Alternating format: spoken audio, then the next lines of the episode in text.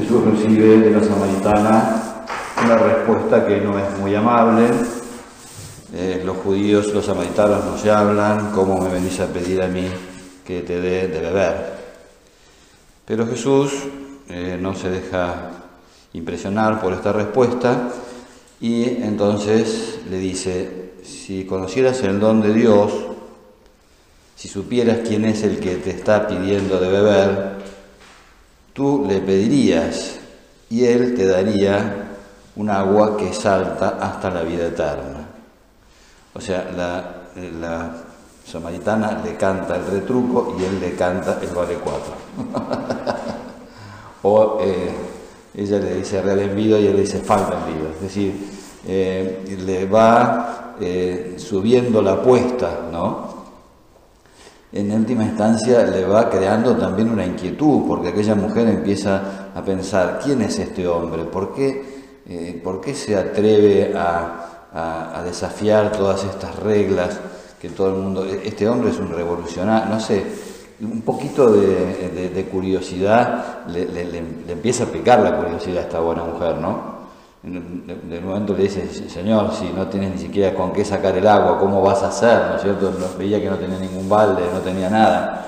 Eh, entonces, bueno, eh, ella eh, realmente va como entrando en, esta, en estos planteamientos que Jesús le hace, ¿no? Si conocieras quién es el que te habla, si supieras quién es, con quién está, quién, quién es el que te habla, claro, no era era un hombre verdadero, pero no era un hombre como todos los demás. Era un hombre que es un hombre que es además Dios, que tiene eh, para darnos muchísimas más cosas de las que nosotros eh, eh, em, tenemos la conciencia de recibir o tenemos la aspiración de recibir. ¿no? En realidad, lo que le está diciendo Jesús es, si, me pidieras de esa agua, yo te daría esa agua que realmente termina saciando todas tus necesidades. Todo aquello que nosotros necesitamos, todo eso lo tenemos en Dios. Jesucristo es el don de Dios, Jesucristo es el gran regalo que Dios nos hace. Porque eh, en Él entendemos quién es Dios y en Él entendemos qué es el hombre. En Él entendemos eh, cuáles son eh, nuestras necesidades últimas y en él encontramos el modo de saciar esa necesidad. Eh, ya las escrituras hablaban de esta de cómo los seres humanos vamos buscando en lugares, en nuestra felicidad, en los lugares en los cuales esa felicidad no está. Eh, y entonces explica ¿no? cómo esas, las cosas de este mundo ciertamente eh, van eh, satisfaciendo parcialmente, nos van satisfaciendo parcialmente. Pero el que beba el agua del pozo vuelve a tener sed. El que beba de aquella agua profunda, ese terminará mm, saciando todo su afán de, de felicidad. Además, dice el hombre, no bebe solamente en las fuentes limpias. Eh, hay una, queja que Dios dirige al, hombre en el Antiguo Testamento, ¿no? Dice, es un doble crimen el que ha cometido mi pueblo, dejarme a mí fuente de aguas vivas para excavarse cisternas agrietadas, incapaces de retener el agua. Entonces tenemos esa posibilidad de, recibir esa agua fresca, esa agua limpia, eh, y, nos vamos a meter en otros lugares, fosas agrietadas, donde el agua se escapa, donde la felicidad se... ¿Se acuerdan de Sandro de América? Que tiene que verlo. Así como se escapa el agua entre los dedos, ¿no?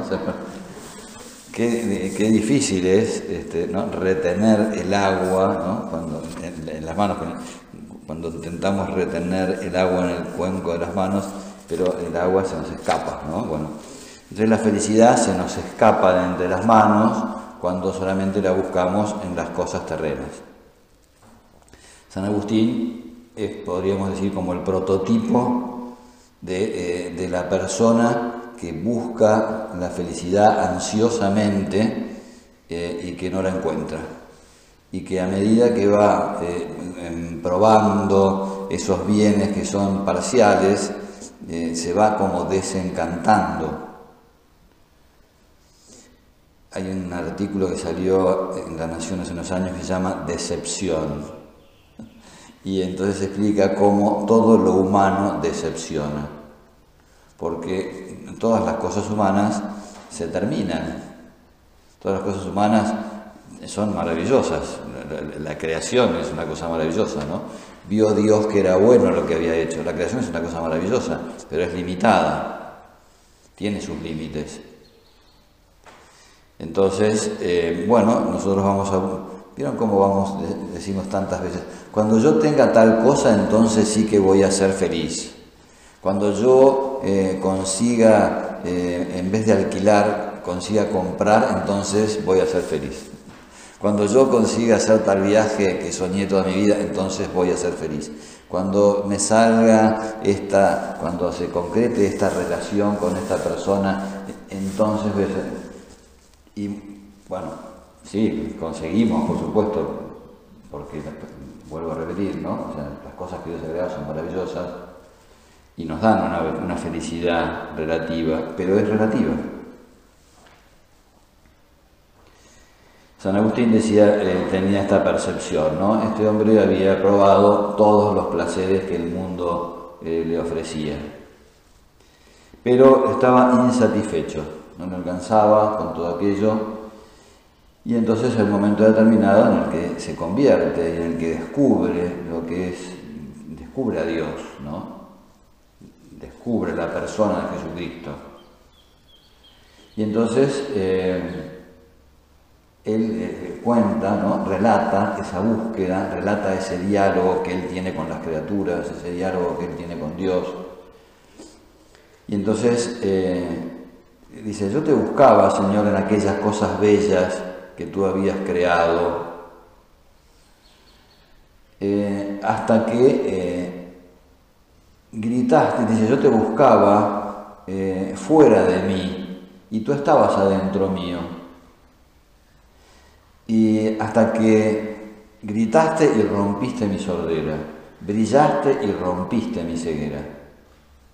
Porque nos has hecho, Señor, a tu medida, nos has hecho para ti, y nuestro corazón está inquieto hasta que descansa en ti. Y entonces él narra ese diálogo que tenía con las criaturas. Entonces él le iba a preguntar a las criaturas si ellas eran su Dios. Y entonces ellas le contestaban, nosotras somos bellas, pero no somos tu Dios. Busca más arriba. Esta era, podríamos decir, como la experiencia de aquel hombre que eh, era medio salvaje, pero que en el fondo era sincero y que, además necesitaba, estaba buscando la felicidad. No se conformaba con una felicidad a medias, ¿no? O sea, mm, no se conformaba con cualquier verdura. Probó muchas verduras, pero no le, no le resultaron suficientes.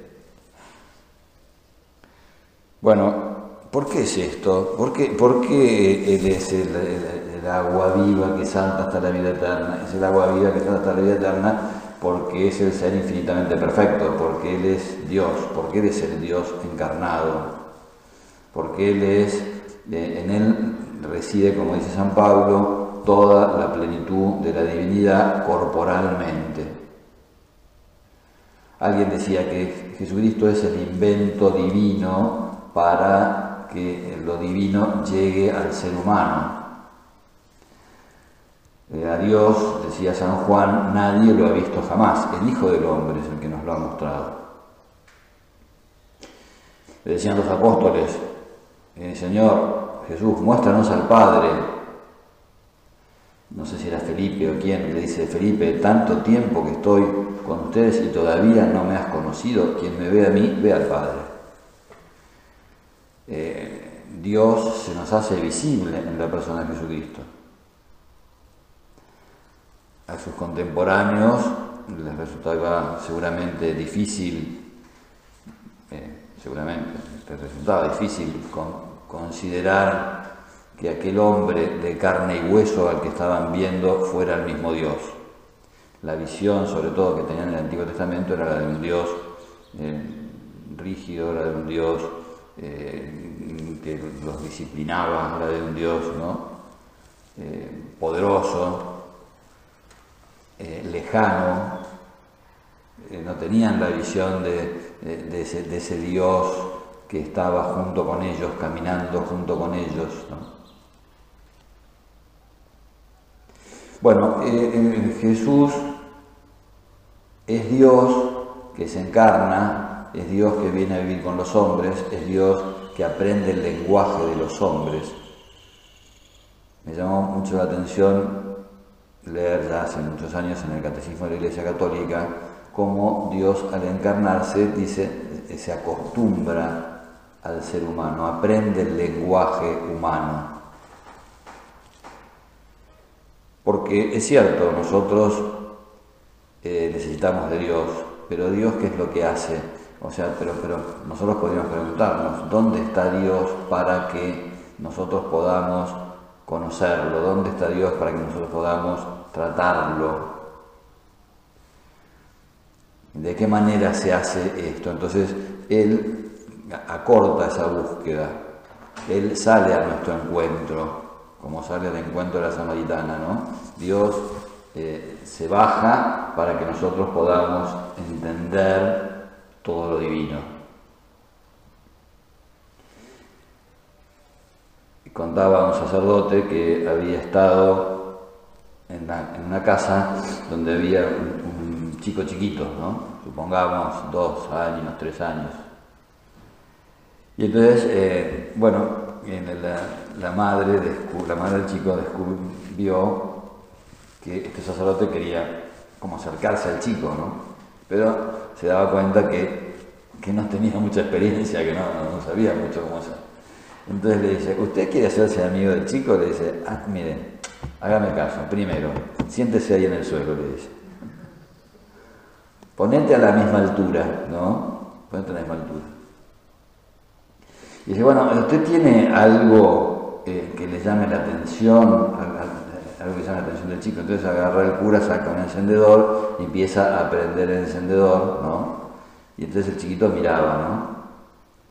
Yo ahora tengo unos anteojos que son realmente espectaculares, estos que tienen imán, entonces les digo a los chicos, ¿ves? Esto se rompe y se vuelve a juntar, se vuelve a romper, se vuelve a juntar.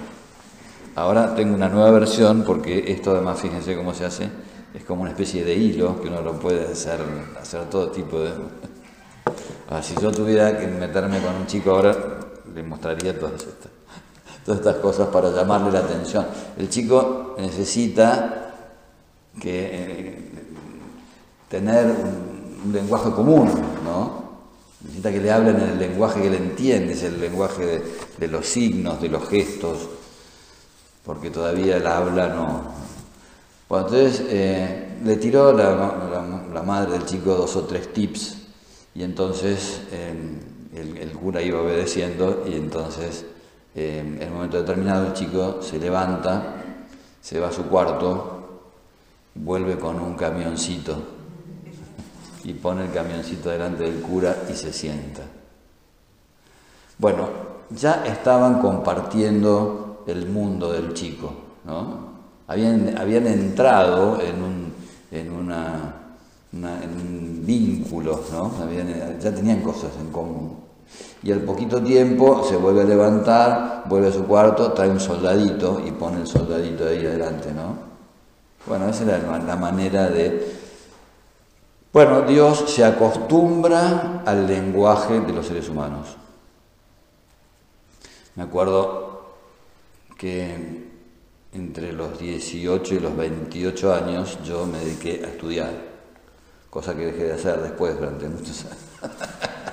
Pero bueno, tuve que estudiar, estaba estudiando Derecho, aprendí 40 materias de Derecho, después fue preparando para el sacerdocio, estudié 20 materias de filosofía, 40 materias de teología, doctorado en Derecho Canónico, tesis, 10 años, libros, libros, libros, libros. ¿Saben cuál fue mi primer público? Chicas de 7 años. ¿Les parece que yo podía hablarles de Ulpiano, la definición de justicia, o San Gregorio Magno, o eh, la verdad es que no, no era lo que correspondía. ¿no? Yo tuve que enterarme quién era la Barbie, por ejemplo. ¿no? hasta que no enteré quién era la Barbie, yo no, no, podía entrar en diálogo con esas enanas. ¿no? Hablábamos de las tortas que llevaban para los cumpleaños, hablábamos cosas deliciosas, sin duda, ¿no? Pero hay que entrar en el terreno en el que la persona entiende. Dios no tiene ningún escrúpulo en descender de las alturas para ponerse eh, eh, a la altura del ser humano. ¿no? Bueno, y por eso eso es lo que hace, eh, Jesús aprovecha todo lo que los, intereses de los seres humanos para meterse y para meter, para unir lo divino con lo humano. ¿no? A veces pienso, por ejemplo, en los Reyes Magos. ¿Por qué, mm, por qué eh, lo, que utiliza Dios es una estrella? Y porque aquellos hombres eran, eran astrónomos. Dicen que los magos en el Oriente, mago era el término que se utilizaba para Em, em, designar a la gente que estudiaba el movimiento de los astros, no los astrólogos, sino los astrónomos. Eh, no Orangel, sino los que ven. Pero bueno, ellos estaban acostumbrados a mirar el movimiento de los astros. Entonces, eh, ¿cómo les habla Dios? A través de una estrella, de una estrella particular, especial, que se mueve, que los conduce. Les habla en el idioma que ellos entienden, se mete en la cosa suya de todos los días. A esta mujer le habla del agua, del agua que salta hasta la vida eterna.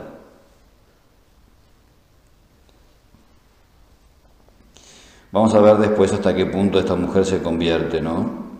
Eh, empieza en, un momento determinado, cuando él le habla de todas estas cosas, ella ya empieza a decirle, Señor, Señor, si no tienes con qué sacar el agua. Hay un momento en el que ella empieza como a percibir ¿no? que, esa persona con la que está ah, tiene algo, algo distinto. Y empieza esa, podríamos decir, como esa, a, a tratarlo de una manera más respetuosa, ¿no? Bueno, claro, que, eh, podríamos pensar, ¿qué es lo que hace que esa mujer se convierta? Vamos a, después vamos a ver un poquito más el diálogo, ¿no? Eh, pero lo que hace que esa mujer se convierta es que se encuentra con la persona de Jesús. ¿Qué es lo que le pasa a San Pablo? Porque la conversión de San Pablo también, uno dice, bueno, pero ¿cómo una persona puede cambiar de una manera tan eh, radical, tan a fondo, en, tan poco tiempo? ¿Qué, fenómeno eh, se produce internamente en esa persona? El Papa Benedicto XVI en varias oportunidades ha insistido en esta idea de que el cristianismo no es fundamentalmente una doctrina, no es un cuerpo de verdades. Sí es un cuerpo de verdades, pero no en primer lugar. El cristianismo tampoco es una, la esencia del cristianismo tampoco consiste en una, eh, en un código de prescripciones. Por supuesto que Jesús, Dios nos enseña acerca de lo que está bien y acerca de lo que está mal. Pero el cristiano fundamentalmente es la persona que se encontró con Cristo. Eh, eh, el, mismo, la misma palabra con que se designa eh, en nuestra religión está precisamente la palabra que designa al que sigue a Cristo. Ese, es nuestro, esa es la esencia, la esencia del cristianismo es una persona, que es Cristo, que es Dios, que es, que es el que nos introduce en el mundo de lo divino, que es el que nos habla de lo divino eh, con lenguaje humano, que es el que nos revela quién es Dios y el que nos revela qué somos los hombres. Juan Pablo II también lo, lo, da muchas, muchas vueltas a esta idea, ¿no? Que Jesucristo nos enseña también quién es el hombre. ¿Qué somos nosotros? Somos una, masa de músculos, somos una mezcla de carbono, hidrógeno, oxígeno y nitrógeno. ¿Qué somos? Eh, somos, somos robots, somos personas que obedecen a, este, somos una, inteligencia encarnada, ¿qué somos? ¿Somos una máquina? ¿Qué somos? Bueno, Él nos enseña que somos hijos de Dios, nos enseña cuál es nuestra dignidad verdadera, nos enseña de dónde venimos, nos enseña dónde somos, a dónde vamos, qué es lo que somos. En Cristo encontramos todo. No me resisto a contar una cosa que vi el otro día. Era una, chica muy audaz, son dos chiquitos, ¿no? Una chica y un chico, de cuatro o cinco años, ¿no? Entonces la chica, muy de, este tiempo, se le acerca, ¿no? Toda, insinúan, toda insinuosa al chico y le dice, le pregunta, ¿vos te llamás Google? Y el chico se queda sorprendido y dice, no, ¿por qué? Y porque vos tenés todo lo que yo busco, dice. es un poco picaresco, ¿no es cierto? Pero eh, en, Dios tenemos todo lo que nosotros buscamos. solamente Dios es, capaz de llenar eh, el corazón humano, ¿no? Bueno, lo que le pasa a, San Pablo cuando se cae del caballo, no, sabemos si es del caballo, del carro, del sulky o de qué, porque en realidad no dice, dice que cae al suelo, ¿no? Es derribado, y entonces le dice, eh, oye esa voz que dice, Saulo, ¿por qué me persigues? Y, Saulo le dice, Señor, ¿quién eres? Yo soy Jesús a quien tú persigues. Señor, ¿qué quieres que haga? La misma palabra, Señor, lo mismo que dice la, samaritana, ¿no? Porque descubren, descubren, ¿no? Detrás de esa, podríamos decir, detrás de ese velo, porque la humanidad, en cierta medida, nos muestra la divinidad, pero también la esconde. Bueno, entonces, detrás de esa voz, detrás de eso que es humano, ¿no es cierto?, ellos descubren la verdadera identidad de, Jesús. Descubren todo lo que hay detrás de esa, esa persona, ¿no es cierto? Eso es el cristianismo, es un encuentro es un encuentro con Dios, es un encuentro con Jesucristo, es un encuentro personal. Por eso es que también la fe es intransferible, uno no puede agarrar, inyectar la fe, ¿no? Ahora que están tan de moda las vacunas, uno puede inyectar. Eh, sí puede contagiar. Eh, hace unos años había una señora que tenía mucha, mucha intimidad con Dios, cuando leía el Evangelio siempre sacaba eh, e, ese alimento, siempre encontraba en el, Evangelio esa agua que la, que la, iba alimentando, ¿no?